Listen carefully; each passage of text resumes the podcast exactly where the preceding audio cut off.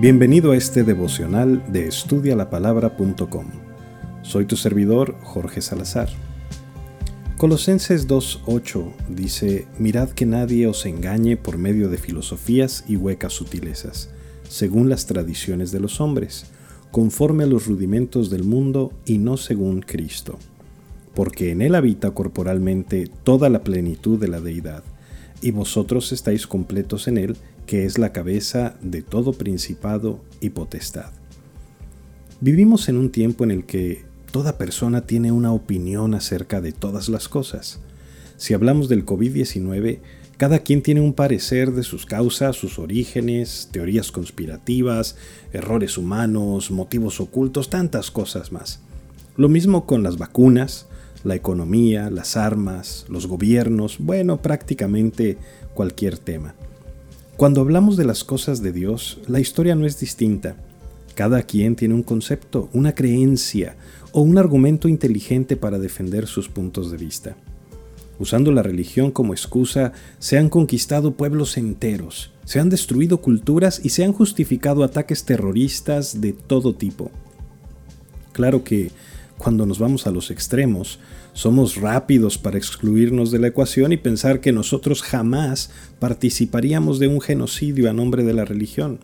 Y pensamos en quienes lo hacen como extremistas radicales.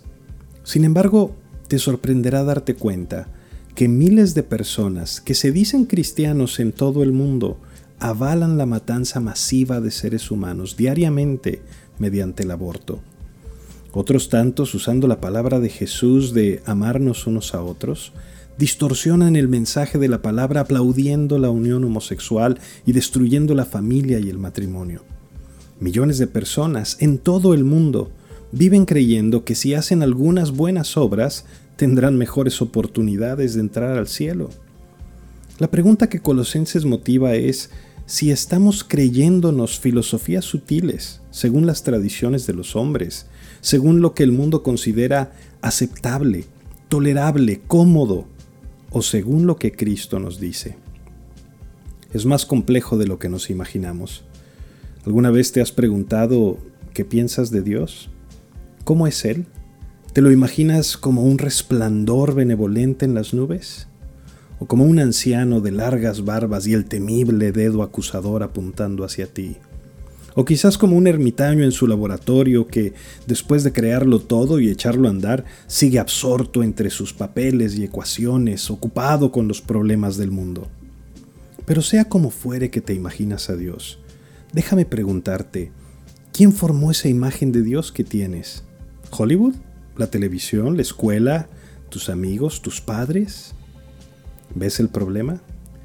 yo creo esto, no, no, yo creo lo otro, no, pues yo creo aquello, sí, pero ¿por qué crees lo que crees? ¿Cuál es la base de tu creencia? Esta es la advertencia. No te dejes engañar por las tendencias de moda. Hace unos años inició un movimiento en el que varios autores, actores, personas de mucha influencia, comenzaron a esparcir las antiguas ideas del panteísmo y decían que todos somos Dios, que todos estamos conectados, el árbol es Dios, el perrito es Dios, tú eres Dios, y así todos debíamos regresar a la fuente sin importar lo que hiciéramos o dejásemos de hacer. El movimiento se volvió tan popular que hasta el día de hoy mucha gente se autodenomina espiritual, sosteniendo este tipo de huecas sutilezas según los rudimentos del mundo y no según Cristo. Si le preguntas de dónde sacaron estas ideas, nadie te lo puede explicar, pero lo defienden como su derecho a creer lo que ellos quieran creer. La gran diferencia con el cristiano es lo que nos dice el versículo 9. Cristo es Dios, en Él habita corporalmente toda la plenitud de la deidad. Es decir, la autoridad en el tema es Jesucristo. Él es el Creador, Él es Dios. Él es el que inventó todo esto. Es a Cristo a quien debemos escuchar y a quien debemos seguir. Este pasaje nos dice que Él es la cabeza de toda autoridad, de todo poder. Él es la fuente de todo lo que hay. Si quieres preguntarte cuál es la autoridad para creer lo que crees, la respuesta es Jesucristo. Y por eso nos dice que estamos completos en Él. No necesitamos nada más. No tenemos que andar descubriendo el hilo negro o el agua caliente. Él ya vino y nos demostró su poder y autoridad. Él es el único que ha regresado de la muerte para validar su mensaje y Él es el único que ha demostrado ser Dios más allá de cualquier duda. ¿Quién debe informar nuestra creencia, nuestros conceptos de Dios, las decisiones de nuestra vida? Jesús. Solamente Cristo y su palabra es la autoridad para la vida, para la fe y para la salvación. Recuerda visitar nuestros recursos en línea en estudialapalabra.com y déjanos tus preguntas y comentarios para seguir en contacto. Que Dios te bendiga.